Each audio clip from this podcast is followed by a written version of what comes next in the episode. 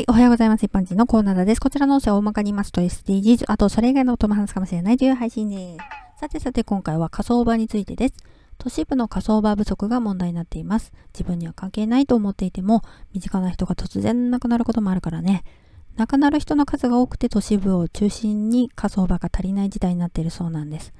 亡くなる人の数が増えているというかきっと都市部に住む人が増えて高齢化でってことですよね。火葬場って24時間稼働させたりできないんですかね1日に火葬できる数は決まっているから追いついていないみたいです。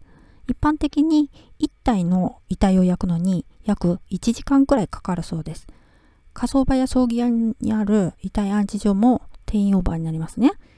亡くなってからすぐに火葬できない場合は火葬を待つまでの間遺体安置期間が長くなります。遺体を安置する場所がないから火葬を待つまでの間遺体を自宅に安置することになるかもしれません。遺体はどんどん腐敗していくからね。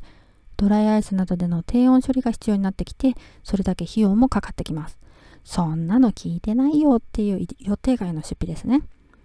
現在ですでに1週間以上の火葬待ちもあるそうで今後死亡者数は増えるだろうと予想されているのでさらに火葬までの待機時間が長くなるだろうと言われています。急いで火葬場を作ればいいじゃないと思うと思いますけど、そう簡単にはいかない現状です。都市部に広い土地を確保できないし、何しろ近隣住民の反対などに合うからね。どこかスカスカに空いているような地方の火葬場に運ぶとができないんですかね。難しいのかな。うまくいきませんね。